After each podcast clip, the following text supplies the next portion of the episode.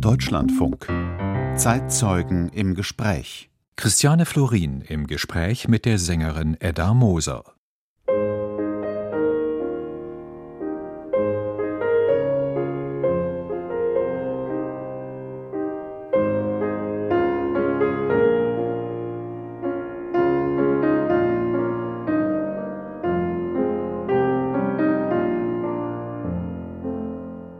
Richard Wagners Musik habe sich einfach herrlich gesungen, schwärmte Edda Moser kürzlich in einem Interview. Und doch war es immer Mozart, mit dem ihr Name untrennbar verbunden war. Seine herausfordernden Arien, die so viel Kraft kosteten, dass Edda Moser es Mozart bis heute kaum verzeihen mag. Die Königin der Nacht wurde ihre Paraderolle. Glasklar gesungen, treffsicher in der Tonhöhe wie im Ausdruck. Geboren wird die Sopranistin 1938 in Berlin. Ende der 40er Jahre zieht Edda Moser mit ihrer Familie nach Weimar. Eine kulturell und künstlerisch prägende Zeit. Sie inhaliert die Klassik geradezu. Spielt als Kind in Goethes Gartenhaus, wenn ihr Vater, ein angesehener Musikwissenschaftler, die dortige Bibliothek nutzt. Ihre Gesangsausbildung erhält Moser schließlich in West-Berlin. In den 60er Jahren folgen Engagements in Würzburg und Hagen. Beruflich eine schwere Phase. Fast wirft die Sängerin hin. Doch dann klopft das Glück an ihre Tür, wie sie im Zeitzeugengespräch erzählt. Es führt sie an die großen Bühnen der Welt, lässt sie mit den bedeutendsten Musikschaffenden, Dirigenten, Interpretinnen und Interpreten ihrer Zeit zusammenarbeiten. Heute singt Edda Moser nicht mehr. Kunst und Kultur aber bleiben ihr Leben. Der deutschen Sprache hat sie ein eigenes Festspiel gewidmet. Und doch verehrt sie auch die Stille.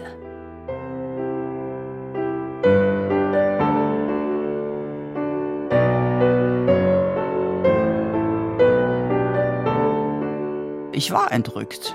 Ich war in einer anderen Welt. Durch die Kunst. Durch die Kunst, absolut. Und vor allen Dingen durch die unglaubliche Konzentration. Die Kunst zu singen, zu leben, zu lieben. Frau Moser, ich freue mich sehr, dass wir hier zum Gespräch zusammensitzen. Wir waren ursprünglich für einen Tag im Juli verabredet. Jetzt hat es fast bis zum Jahresende gedauert und Sie leben noch. Warum ist es keine banale Bemerkung, dass Sie noch leben? Ja, das ist ein erstaunlicher Zufall.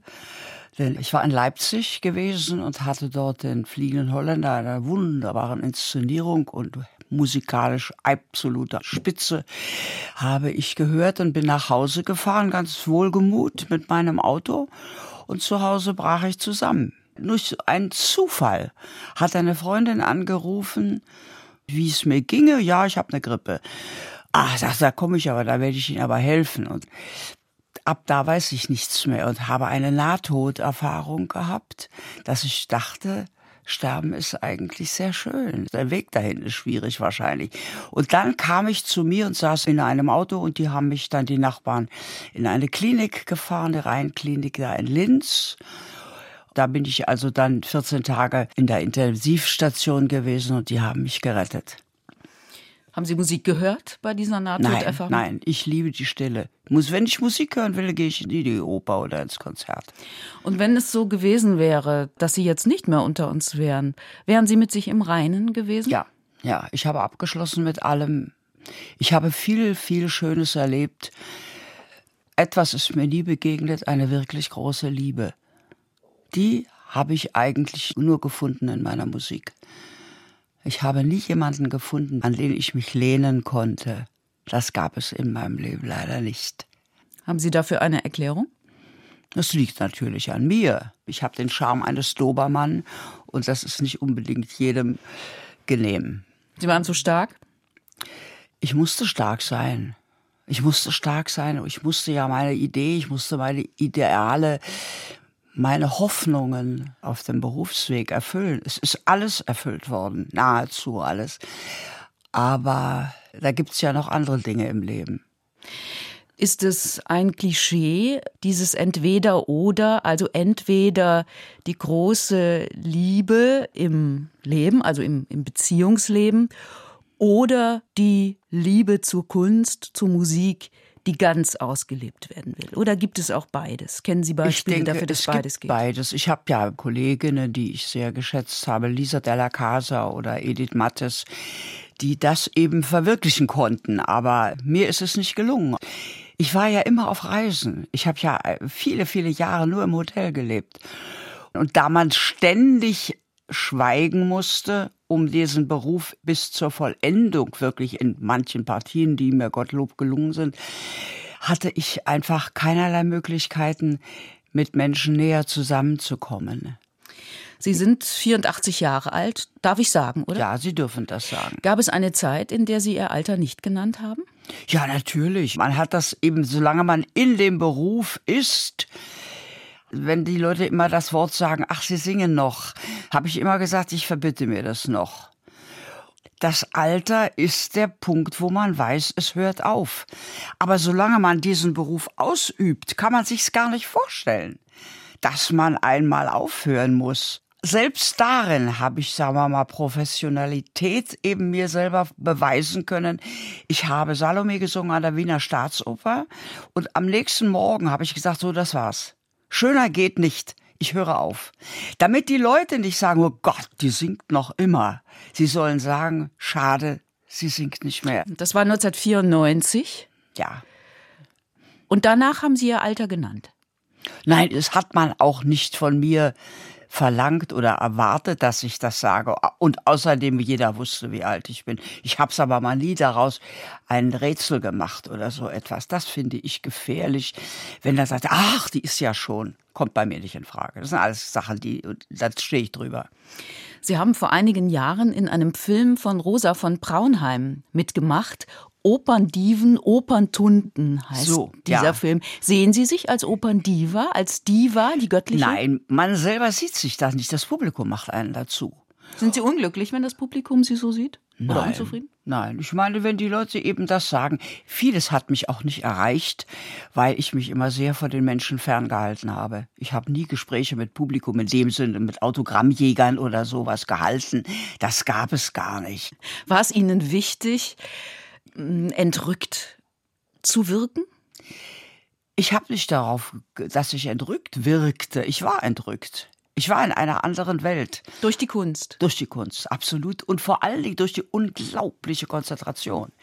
Was man als Sänger anbieten muss an Disziplin, an Schönheit, an, sagen wir mal, auch angenehm sein, wenn man ein deutsches Lied gesungen hat und so, habe ich immer sozusagen mit meinem Publikum hinter dem Lied gestanden. Und wir haben alle zusammen gelitten. Ich auf der Bühne und die unten im Publikum. Und ich habe immer gesagt, wenn das Publikum wüsste, wie wichtig es ist, die würden alle Lampenfieber haben.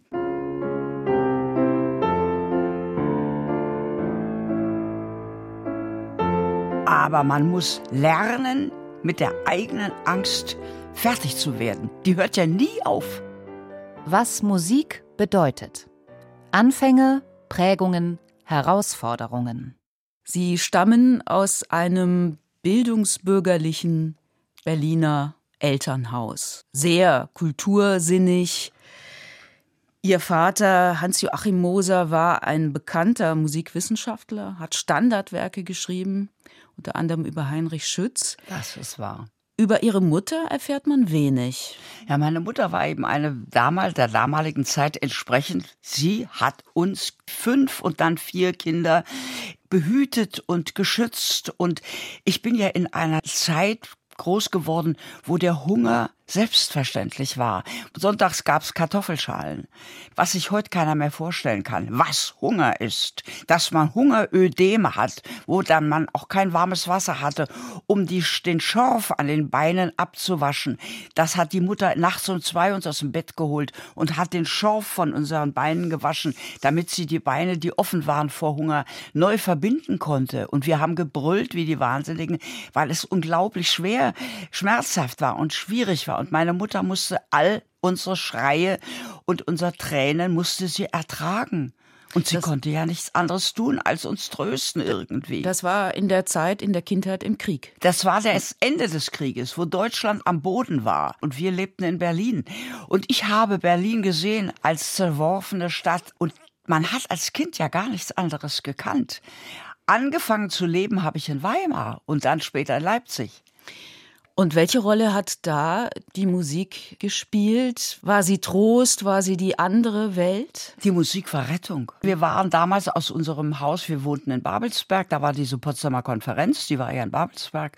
Und wir mussten innerhalb von 20 Minuten aus dem Haus und wurden in irgendein Hausvater, der Musikwissenschaftler, sollte also suchen, wo die Familie unterkommen kann. Also mein Vater war begeistert, kam nach drei Stunden irgendwie gesagt, er hätte ein wunderbares Haus gefunden. Also wir sind da also hin. Das war ein Haus, hatte weder Fenster noch Türen, aber eine Bibliothek und einen Flügel. Aber es war Juni und im Juni konnte man eben, es war 45, also ganz kurz nach dem Ende des Krieges. Und da kann ich mich an eine Sache erinnern. Wir Kinder haben da gespielt und meine Mutter war wieder immer wie immer auf Jagd nach irgendeinem Essen. Und da stand plötzlich in diesem Haus, das ja keine, keine Türen hatte, stand ein Russe, besoffen, mit aufgefahrenstem Bajonett. Mein Vater saß irgendwo in einem, da hinten im anderen Zimmer und spielte an dem Flügel. Und es war verboten, dass man Radio hatte. Und da sagte dann dieser Russe, wo Radio? Und wir, haben kein Radio, sagten wir Kinder. Mein Bruder Jörg war ja älter als ich, zwei Jahre. Und der Russe wollte einfach wissen, wo die Musik herkam. Und da sind wir rüber zu unserem Vater, haben gesagt, Vater, komm, da ist ein Russe. Und der Russe stand da mit seinem Gewehr und zielte auf meinen Vater und sagte, wo Radio? Und mein Vater sagte zu diesem Russen, komm komm. Und der Russe ging in das Zimmer, wo das Klavier stand, und mein Vater setzte sich an den Flügel und spielte Ein feste Burg ist unser Gott. Da sah ich, was Musik bedeutet. Musik, auch Glauben, Religion? Na, wissen Sie, also mit meinem Glauben, das ist so eine Sache. Ich lese zwar die Bibel, die hat aber nichts mit der Kirche zu tun. Also ich habe mit der Kirche nicht viel, sagen wir mal, in meiner Seele, obgleich ich natürlich die großen Oratorien alle gesungen habe. Und wenn man Mozart Requiem gesungen hat oder Missa Solemnis oder Matthäus Passion, dann wusste man, es gibt einen Gott irgendwo. Aber das, was uns die Kirche erzählt und diese Lumpen, es gibt natürlich Ausnahmen. Was wir erleben müssen über die Kirche, das äh, ist schon sehr bitter. Wann haben Sie gemerkt, ich habe eine besondere Stimme? Tja, eigentlich habe ich es nicht bemerkt, sondern mein Vater. Mein Vater, dem, dem gefiel das immer so. Ich habe da immer so nett vor mich hingesungen und so. Und dann sagte mein Vater, ja, er hätte eine Gesangslehrerin, da sollte ich mal hin. Aber da kam ich dann dahin, eine sehr feine Dame, entzückend, sprach ständig und immer nur auf ihren Hund ein. Habe ich gedacht, das ist das wohl nicht. Und dann habe ich meinem Vater gesagt, die redet nur mit dem Hund. Aber ich meine, also kann auch nicht Klavier spielen, also das klappt nicht. Wie alt waren Sie da? Da war ich 17.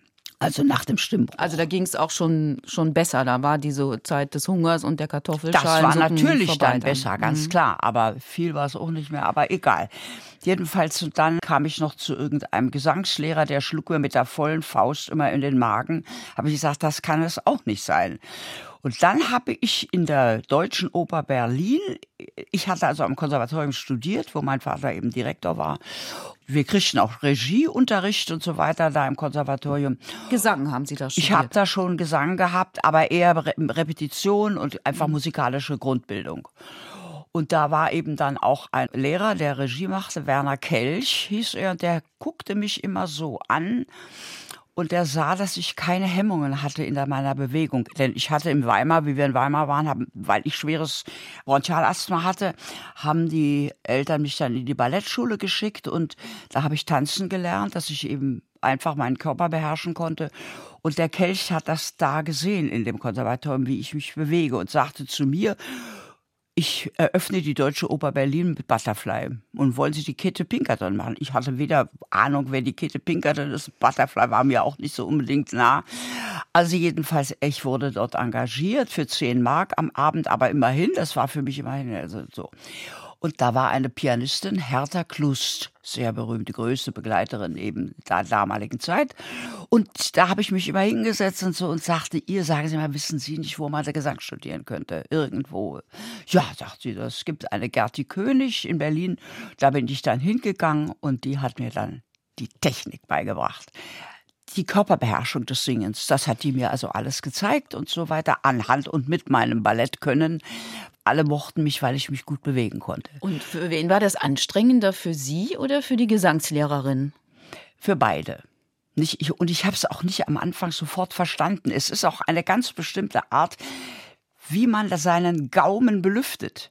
Das sind Dinge, die man natürlich erst verstehen muss. Ich weiß nicht, wie ich meinen Gaumen belüfte. Heute ist es eine Selbstverständlichkeit mhm. für mich. Aber so hat sie das mir beigebracht und dann habe ich singen gelernt, bin ins Engagement gekommen und später habe ich dann noch einmal eine, eine richtige Lehrerin, wie ich dann das schwere Fach dann übernommen habe. Sie haben mal über Gesangsunterricht gesagt, es kann da gut sein, dass man als Nachtigall reingeht und als Eule wieder rauskommt. Ja, Sie sind schon streng in Ihren bin, Meinungsäußerungen. Ich, das würde man wohl so sagen. Ja, ich bin unerbittlich.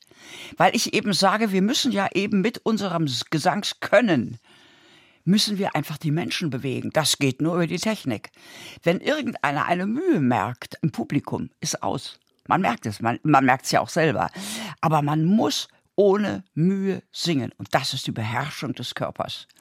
Gab es in Ihrer Familie, die natürlich sehr musikalisch war, wo Kunst, wo Musik zum Alltag äh, gehörte, wie Sie es vorhin beschrieben haben, gab es da nicht die Vorstellung für die Tochter, ja, nur heirate, dann bist du versorgt und geh nicht in diese brotlose Welt der schönen Künste? Nein, bei uns überhaupt nicht. Mein Vater hatte ja auch gesungen, hat aber dann, als die Nazis kamen, hat mein Vater die Stimme verloren und hat dann nicht mehr gesungen. Aber meine Mutter hat wunderbar gegeigt und dadurch war eben die Musik eine absolute Selbstverständlichkeit. Und die haben eben gesehen, Etchen geht zum Theater. Das wusste war von wie ich drei Jahre war. Äh, einfach wussten die Leute, die geht zum Theater. Ich habe Mutterns Hut getragen und die viel zu großen Schuhe und habe also schon da sozusagen meine Botschaft gehabt. Sie haben in Berlin studiert und hatten danach Engagements in Würzburg und in Hagen. Jetzt nichts gegen Würzburg und Hagen, aber sicherlich nicht die Orte, an denen das kulturelle Leben so pulsiert. Hatten Sie damals schon Träume von der Mailänder Scala oder von der Met in New ja, York? Ja, selbstverständlich. Für mich war die Wiener Staatsoper eben einfach der Traum. Aber ich kann jedem nur raten, der diesen schweren Beruf eben machen will, erst in die Provinz zu gehen, um kennenzulernen, was ist eigentlich Theater. Und meine beiden besten Freundinnen, die waren in Hagen und haben mich erzogen, wie man sich auf der Bühne benimmt, wie man grüßt, wie man den Mund hält, wenn es nicht nötig ist, möglichst nichts zu sagen. Und zu schauen und in sich aufzunehmen, was kommt da auf mich zu? Und die Nervosität muss man, man muss sich ans Lampenfieber gewöhnen. Ist das Lampenfieber oder ist das auch Angst? Lampenfieber ist Angst. Ist Angst wovor? Die Angst vor dem Versagen, dass einem der Text wegbleibt, eben, dass man eine falsche Phrase singt oder so. Und alle diese Dinge lernt man an, an einem kleinen Theater. Ist das eine Angst vor sich selbst, vor dem Publikum, dem Dirigenten? Nein, eigentlich vor dem eigenen Versagen. Dass einem etwas nicht einfällt. Aber man muss lernen, mit der eigenen Angst fertig zu werden. Die hört ja nie auf. Sie haben sich vorhin als unerbittlich ähm, selbst beschrieben. Vermutlich sind Sie auch unerbittlich gegenüber sich selbst. Absolut. Also Ihre unerbittlichste Kritikerin. Gab es Versagen in Ihrer Karriere? Versagen, richtig Versagen, nein. Aber als ich dann eben merkte, ich kann die Königin der Nacht nicht mehr singen, dass man sich in den Griff nimmt und klug und eiskalt mit sich selber zu Gericht geht und sagt, was kannst du, was kannst du nicht mehr. Das muss man. Man darf sich nie schönreden oder hoffen, dass man, wie man sich Make-up ins Gesicht macht, dass man hofft, dann nicht so alt auszusehen.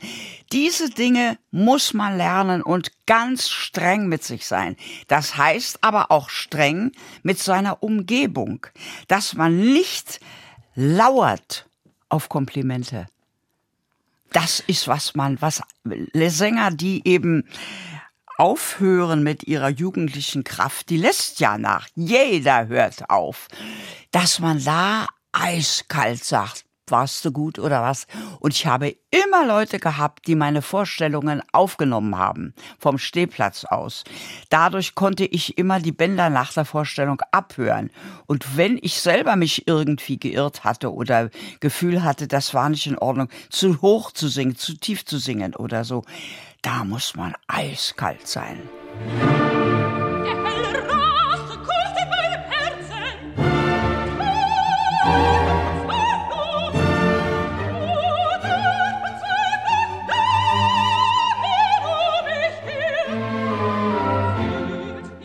Deutschlandfunk. Das Zeitzeugengespräch. Heute mit der Sängerin Edda Moser.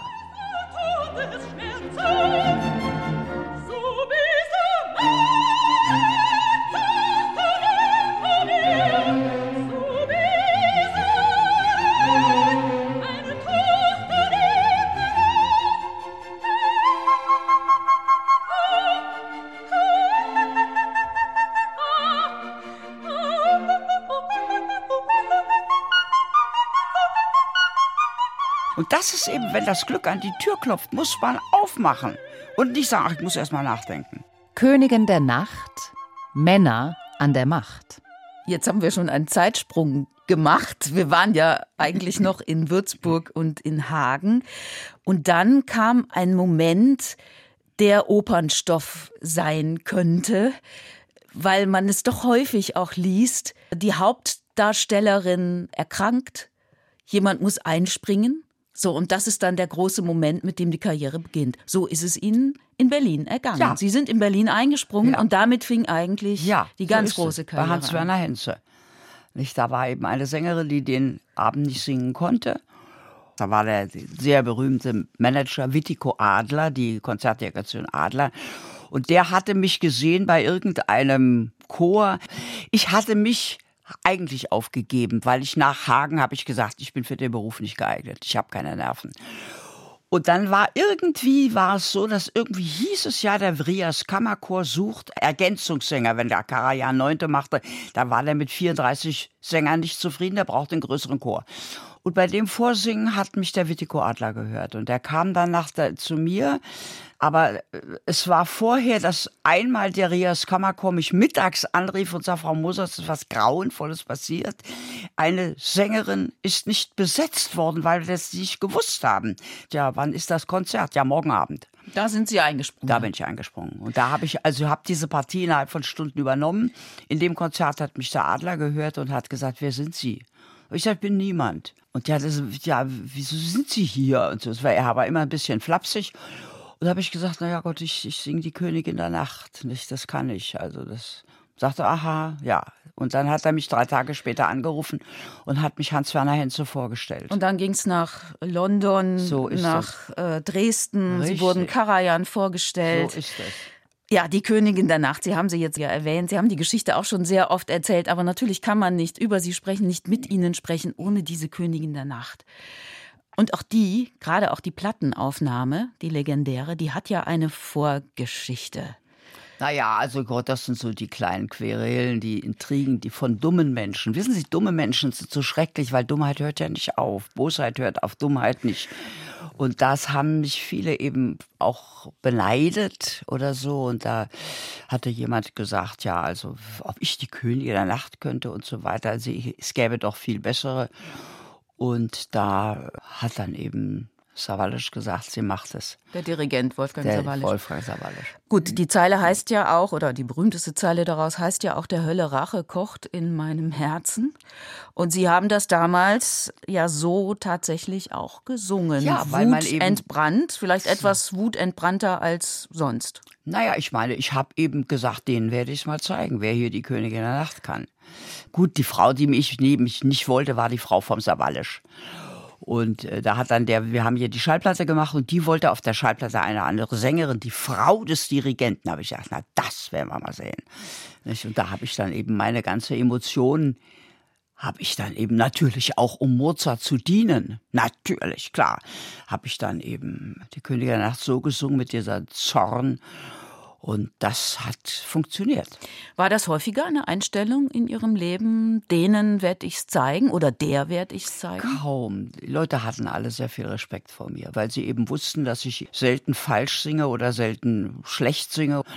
Ich habe mich immer hinter meine Stimme gestellt, habe gesagt, es wird schon gehen.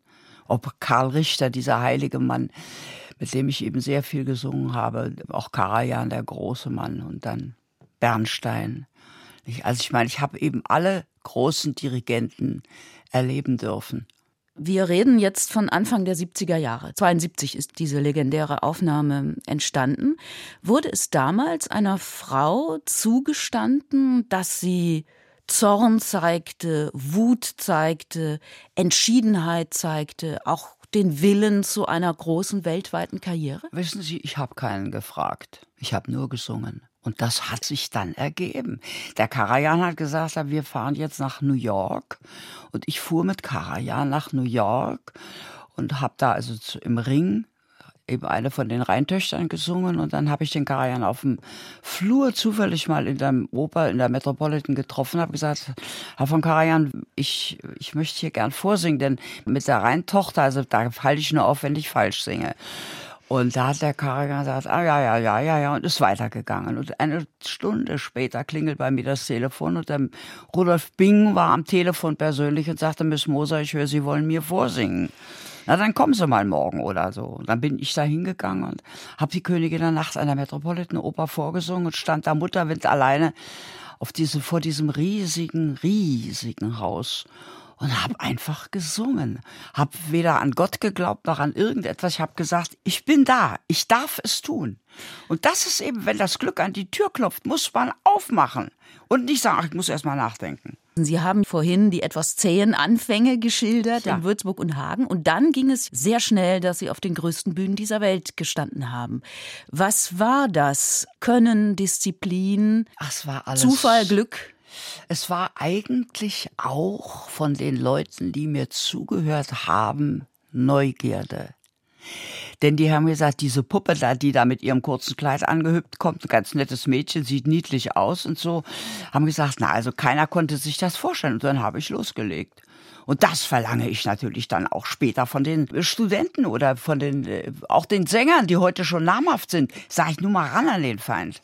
Ich, ich war eben immer irgendwo glücklich. Ich habe gesagt, es geht, ich kann es. Wenn mir die Chance geboten wird, dann muss ich sie erreichen und ergreifen. Beim Durchlesen und Durchhören der vielen Interviews, die es mit Ihnen gibt, da fällt auf, dass Sie hm, über Frauen, vor allem über Dirigentengattinnen, nicht so freundlich reden, um es mal diplomatisch auszudrücken, wie über die Männer, mit denen Sie gearbeitet haben.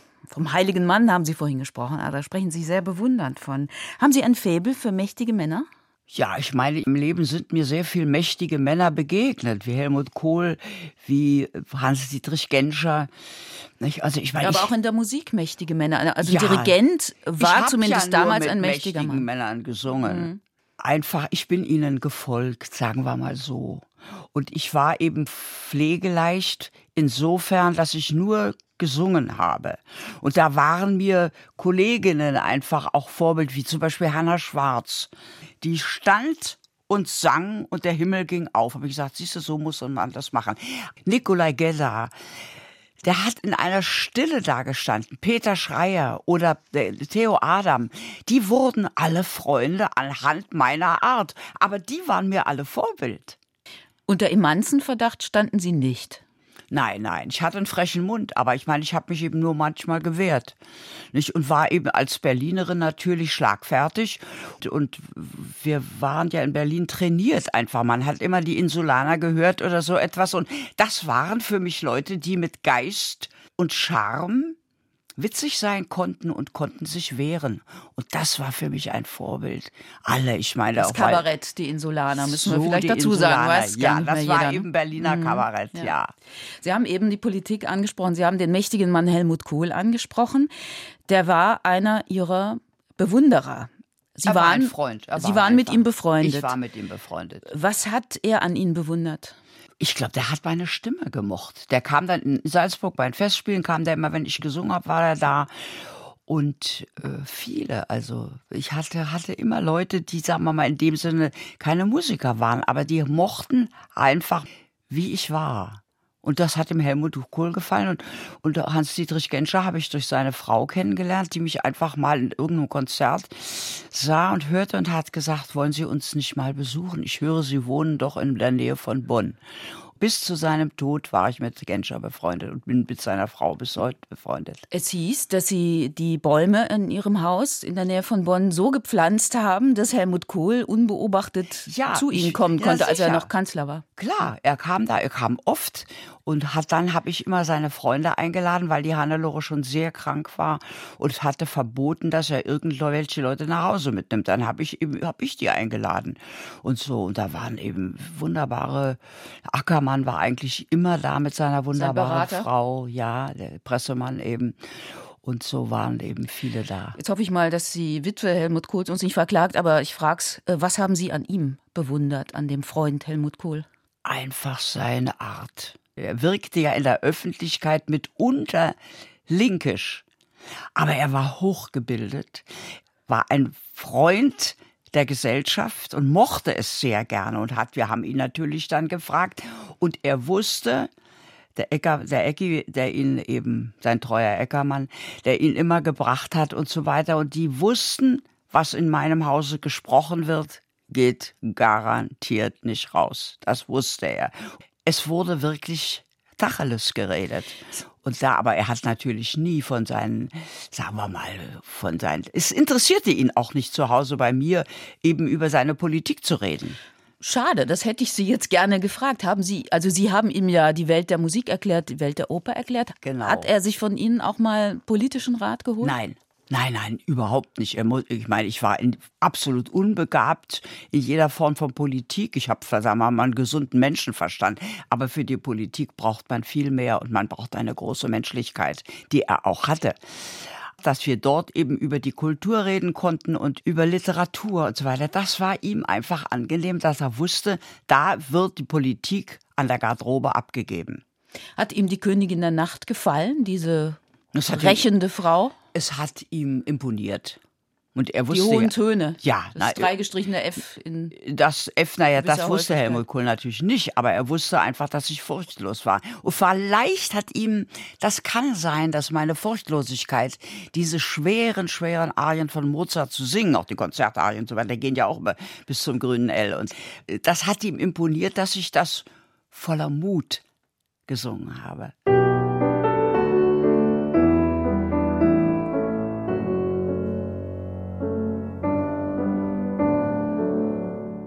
Ich bin urkonservativ. Immer schon gewesen Immer oder schon geworden? gewesen.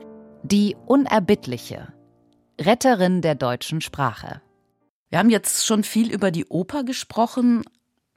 Wichtig war Ihnen auch immer das Lied. Ja, das kann man wohl sagen. Johannes Brahms am Sonntagmorgen Ja. mit Christoph Eschenbach am Piano. Wunderbar. Johannes Brahms, ihr, ihr Vater hat noch auf dem Schoß von Johannes Brahms gesessen. Das ist also auch Dass Sie das wissen, das ja. freut mich sehr. Dieses Kunstlied ist eine bedrohte Gattung, kann man das so sagen? Ja, sie, sie stirbt einfach, aber es liegt nicht am Publikum. Das deutsche Lied einfach durch das Management und durch die Konzertunternehmer findet nicht mehr statt. Und dazu fehlen auch die Sänger, die eben mit schönsten Stimmen, mit vor allen Dingen mit exzellenter Diktion, das ja alles den Berg runtergeht. Alle diese Dinge werden verwahrlost und verschlampt. Und ein Lied ist nur dann bewegend, wenn man den Text versteht. Sie sind ja dann doch eine Art Politikerin äh, geworden, eine Art äh, Sprachpolitikerin mit ihren Festspielen der deutschen Sprache in Bad Lauchstädt. Festival Na, wollten Sie nicht. Da gehe ich natürlich, weil es ja kein deutsches Wort ist. Und ich sage auch eines: Ich habe ja gar nichts gegen englische Ausdrücke. Solange man es aber in der deutschen Sprache einer Sache Farbe, Inhalt und die deutsche Sprache pflegt, bin ich natürlich hinterher, dass man diese Wörter benutzt. Aber es gibt unendlich viele Dinge, die heute man gar nicht mehr wie Geborgenheit oder Ungemach oder so. Worte, die man einfach nicht mehr nutzt. Und ich bestehe drauf. Wenn ich bei Leuten bin, irgendwo eingeladen und einer sagt, okay, guckt alles sofort zu mir, weil sie eben sagen, was wird sie jetzt sagen? Zu dem Wort okay. So, dann müssen meine, meine Studenten mussten immer einen Euro zahlen. Also Ungemach, das äh, Ungemach zu der Verbreitung dieses Wortes haben Sie ja jetzt gerade beigetragen. Also Sie ähm, sehen sich durch diese Festspiele als Sprachretterin? ich bemühe mich einfach, einem Publikum zu zeigen, wie schön die deutsche Sprache ist. Die, das ist ein Lustgefühl, wirklich Deutsch zu reden. Und das, darauf bestehe ich. In einem Beruf, in dem Sie selbstverständlich Italienisch das äh, war gesungen haben? selbstverständlich. Das war was anderes dann, wenn man als Ja, Deutsche Italienisch singt, weil der Operntext Ja, das Libretto das erfordert, dann Es ist das was es anderes. einfach in italienischer Sprache komponiert. Und das Wort Primadonna, wenn ich das jetzt in einem deutschen Satz verwende, da haben Sie aber nichts gegen. Nein, überhaupt nicht. Ich Ist aber meine, ja auch kein deutsches Wort. es ist Primadonna ist italienisch, die erste Dame. Primadonna ist einfach ein Begriff geworden. Ich habe ja nichts gegen Englisch, aber wenn es falsch angewendet wird und unnötig angewendet, dann, dann gehe ich natürlich irgendwie in die Luft. Deutsches Wort für okay ist Gibt was? es gar nicht. Es ist auch gar nicht nötig. Es Nicken oder was sollte man dann? entweder sagt er, das ist in Ordnung. Das ist genau dasselbe. Das ist in Ordnung oder okay, nimmt ist die gleiche, äh, sagen wir mal, Zeit, die man braucht. Ich habe jetzt lange überlegt, ob ich das Thema anschneiden soll, aber ich mache es mal. Gen gendergerechte Sprache. Ja. Ich vermute, da kocht der Hölle Rache Nein, wissen in Sie, Ihrem dieses Herzen. Gendern ist einfach eine Verunglimpfung unserer Sprache. Wenn ich sage Künstler Doppelpunkt innen, das ist einfach ein, einfach eine Schande. Es- Die Zeit muss sein, Künstlerinnen und Künstler zu sagen, nicht? Die, Briefträger Doppelpunkt innen, da krieg ich einfach, da wird's mir einfach schlecht. Aber das entspringt ja dem Bedürfnis, auch Menschen anzusprechen oder gerecht über Menschen zu sprechen, die sich keinem der beiden Geschlechter zugehörig fühlen. Also Wissen Sie, ich vielleicht gibt es eine kreativere andere Lösung, um Ach, diesen. Menschen gerecht zu werden. Ich habe mein ganzes Leben lang mit homosexuellen Menschen zu tun gehabt. Und es ist einfach die Achtung, die man den Leuten entgegenbringen muss und soll und darf und kann. Das ist, was ich eben, ich habe meine allernächsten Freunde, sagen wir mal im Beruf oder sowas, die sind eben homosexuell. Und sie haben meine größte Liebe, meine größte Zärtlichkeit. Und ich bin mit denen wirklich bis zum Tode, bis ich zusammen. Aber die haben ja auch was gegen dieses Genderei. Was ist ein Schwachsinn? Absolut nicht nötig. Sind Sie eine konservative? Ich bin urkonservativ. Immer schon gewesen Immer schon geworden? gewesen.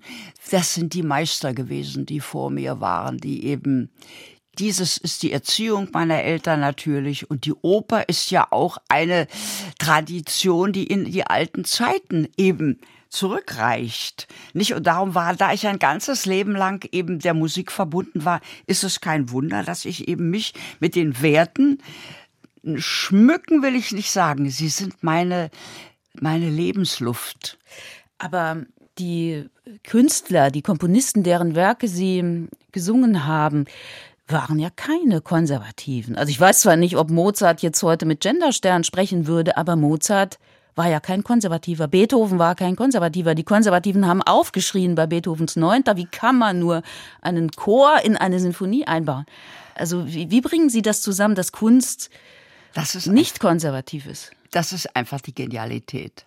Mozart war nicht von dieser Welt, Brahms war nicht von dieser Welt. Sie waren einfach eben mit so unglaublichen Gaben beschenkt worden und konnten diese Gaben immer verwandeln in Symphonien und die Menschen retten. Die konnten einen ja retten, wie der, äh, ein, weiß ich was, äh, das Lutherlied oder so etwas. Das war für uns, da bin ich aufgewachsen. Nicht, das ist alle diese Dinge. Ich befasse, befasse mich sehr viel mit Philosophie. Das kommt natürlich durch meine Einsamkeit, dass ich eben sehr viel, sagen wir mal, Stützen suche in der Philosophie. Und ob ich Spinoza lese oder so etwas, all diese Sachen verlangen einfach von mir, dass ich diesen Dingen mich öffne. Und das ist einfach die alte Zeit. Und ich muss sagen, bin ich schlecht gefahren. Die Leute hören mir gerne zu. Jeder will von mir irgendwas hören. Nicht, nicht unbedingt gesungen, auch gesprochen. Das ist meine Lebenserfahrung und das ist mein Traditionsbewusstsein. Aber, aber diese Vorstellung, dass früher etwas besser war, nur gerade in der Kunst oder in der Sprache, diese Vorstellung ist ja auch sehr alt und hat sich eigentlich selten bewahrheitet, denn es kam ja dann doch immer etwas sehr Gutes, Geniales, Richtig. obwohl so viele gesagt haben, da kommt nichts mehr. da geht's dann eben den, um den Geschmack. Was passt zu mir? Das kann ganz neu sein. Nicht, die Leute haben mich alle bewundert, wie ich Henze gesungen habe. Und die anderen haben sich die Haare gerauft. Wie kann man sowas überhaupt lernen? Und ich habe gesagt, ich habe es mir angeeignet und es hat mir gepasst. Und Henze hat einmal, wo wir ein Konzert hatten in Berlin, da sagt er, er möchte sich nicht überschätzen, aber ich soll seine Musik singen, wie ich Mozart singe. Da war ich eben einfach gedacht, ja, siehste, so, so geht's auch. Nicht? Und ich, ich, viele Dinge, die modern sind, finde, bewundere ich. Mir hat jetzt die Medizin hat das Leben gerettet. Ich war schon weg. Aber die Neuerungen der Medizin sind genauso wie Neuerungen von philosophischen Ideen, obgleich ich moderne Philosophen nicht unbedingt mag. Das hätte mich jetzt auch gewundert, wenn Sie, wenn Sie sagen, Nein, die moderne Philosophie, was ja. immer das auch sein mag. Nein, da mögen. gehöre ich nicht hin. Sie sind entschieden in Ihrem Urteil, unerbittlich haben Sie es genannt. Gab es Urteile, die Sie revidieren mussten? Manchmal mit Menschen, die man dann eben kennenlernte, die ich, die mir eigentlich grässlich waren und dann wusste ich oftmals dann, ihre Art entstand aus Leid. Da habe ich, sagen wir mal, Verständnis, aber mitunter eben auch, dass, dass ich eben sage, ich hätte das anders gelöst. Und Werke, von denen Sie sagen, da hatte ich am Anfang keinen Zugang oder denen habe ich Unrecht getan und die habe ich mir dann im Laufe des Lebens auch mit einer gewissen Lebenserfahrung erschlossen? Werke meinen Sie musikalisch? Musikalische Werke, die Nein, Sie also ich meine, später gesungen haben? Nein, kann ich nicht sagen. Ich habe natürlich manche moderne Musik gesungen und aber zum Beispiel so ein Mann wie Boulez konnte nie die Herzen berühren. Ich bin dafür da, die Menschen zu trösten. Und die Musik, die ich singe, muss dazu sein, dass die Menschen sich umarmt fühlen. Ich habe die Menschen immer umarmt und mit, mit, so, mit Hänse klappte es. Aber äh, ich konnte nicht, wenn Menschen eben dieses, dieses moderne Musik, die ich dann manchmal gesungen habe, die Menschen waren mir fern. Die Liebe ist die größte Macht auf der Welt. Und wenn in einer Musik keine Liebe ist, kann man es vergessen. Das war immer so, ich habe alles mit dem Gefühl gemacht. Und wenn mein Gefühl eisig blieb oder so, dann wusste ich, da stimmt was nicht.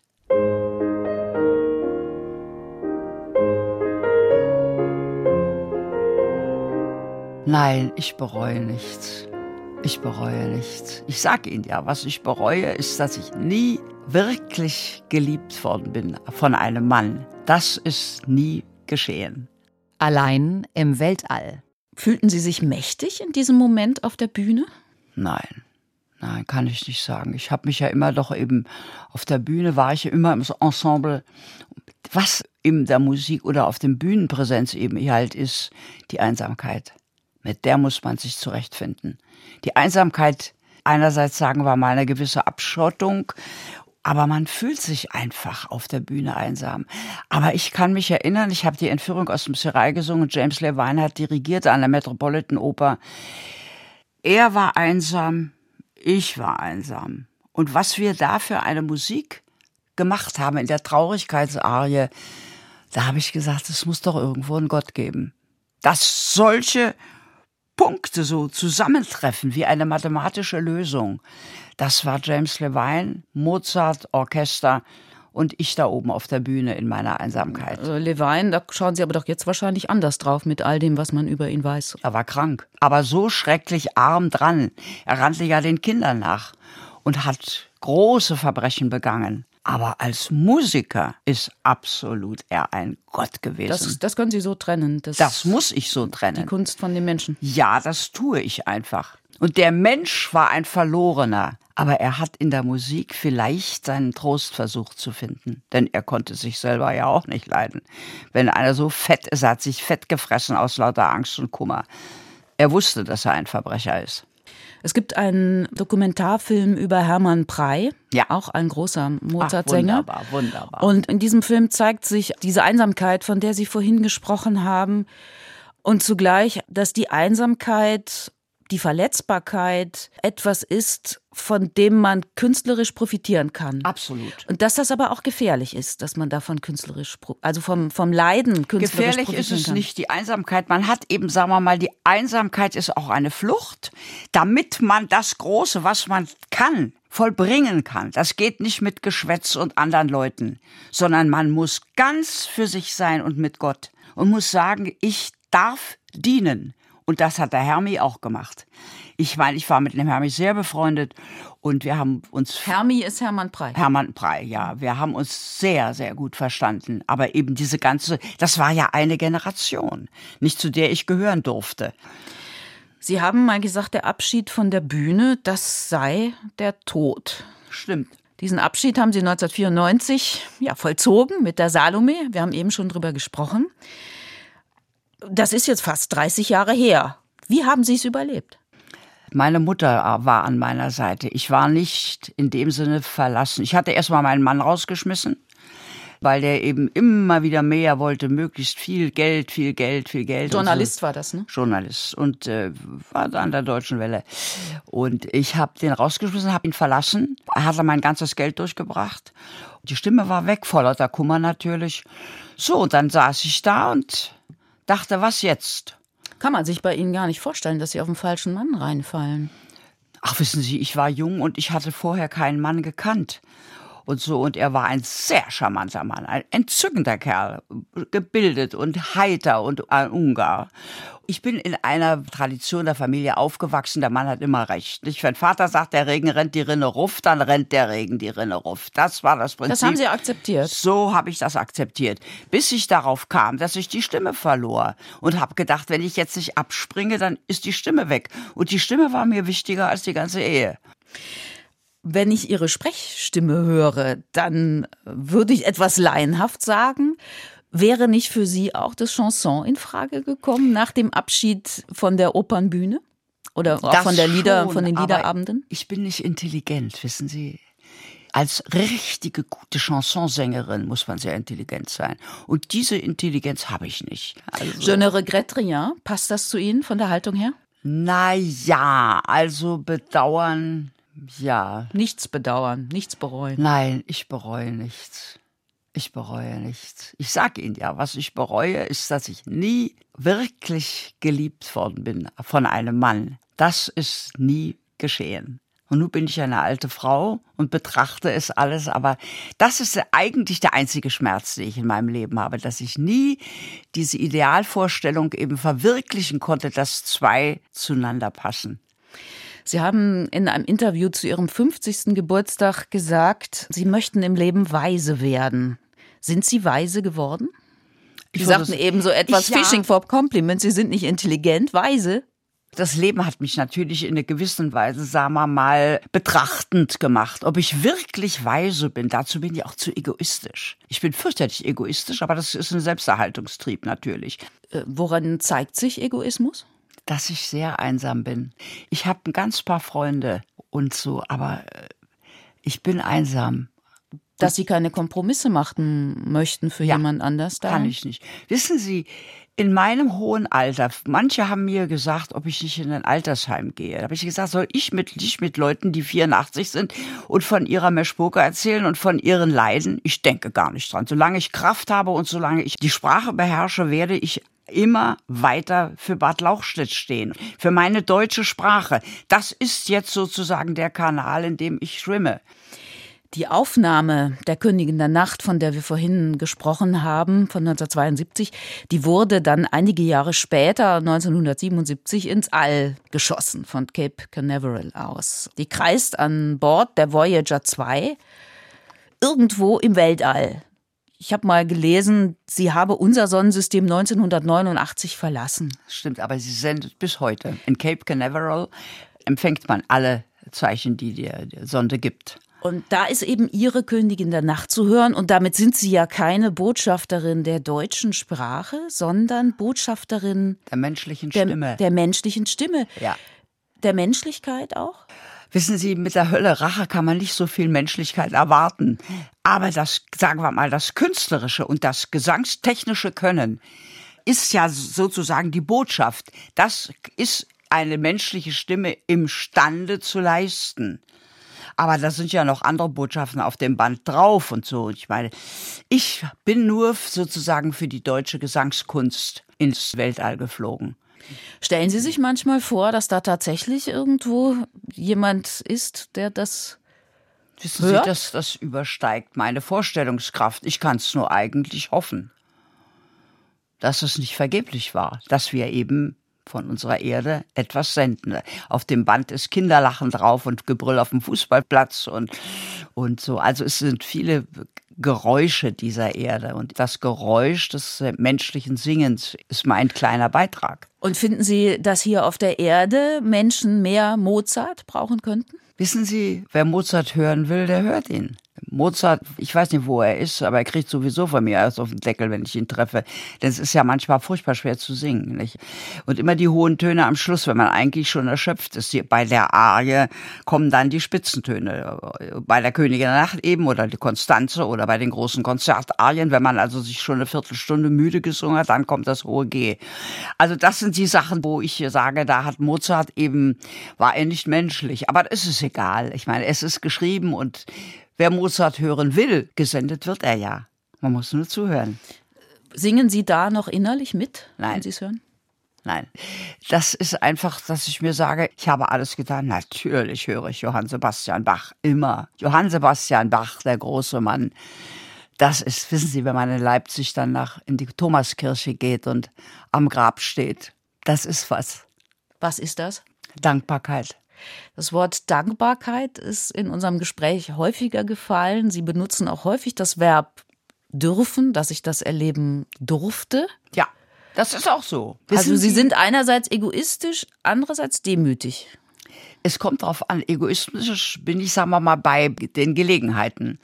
Aber wenn es um die große Kunst geht und um ein Wissen und eine Weisheit, eine Schönheit, eine Liebe, da bin ich unglaublich dankbar. Auch meinen Eltern, Wie blicken Sie ins nächste Jahr? ins nächste Jahr. Naja, ja, ich meine, wir machen jetzt beim äh, Festspiel der deutschen Sprache. Da ist ja Rainer Haseloff. Wir machen philosophisches Gespräch. Und er leitet das ja und kommt eben auch zur Vorstellung. Und da wir in Sachsen-Anhalt dieses wunderbare Land mit unglaublichen Kunstschätzen, das ist das, was in meiner Vorstellung eben ist. Und ich versuche natürlich eben nach Leipzig zu fahren, in die Oper zu gehen, Menschen zu treffen und so. Das ist so, was ich vorhabe. Aber im Grunde genommen bin ich ja, das ist ja jetzt selbst gewählt, aber beruflich, ich meine, ich unterrichte auch nicht mehr, weil die Sänger, die paar, die ich hatte, die eben einfach nicht, nicht fleißig genug sind. Ich erwarte ganz andere Fleißleistungen. Ich bin einfach nicht mehr in dem Alter. Ich muss ja auch was vormachen und so weiter und, und ich meide es eben, mich zu blamieren. Also nicht mehr die Fleißleistungen, sagten Sie gerade von Schülerinnen und Schülern.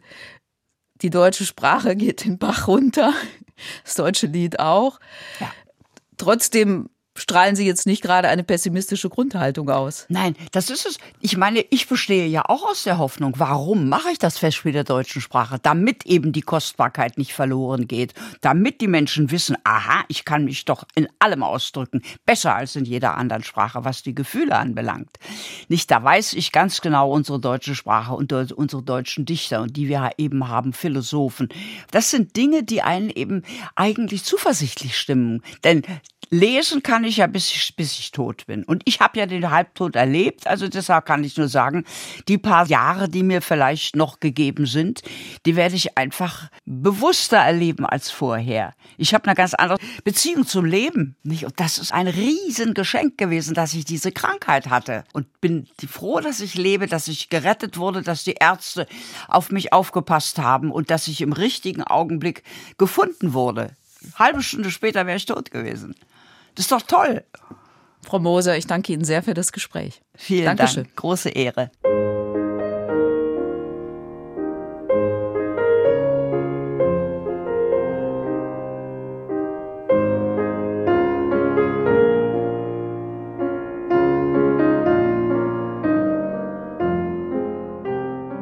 In unserer Reihe Zeitzeugen hörten Sie Christiane Florin im Gespräch mit der Sängerin Edda Moser. Die Redaktion hatte Johanna Herzing.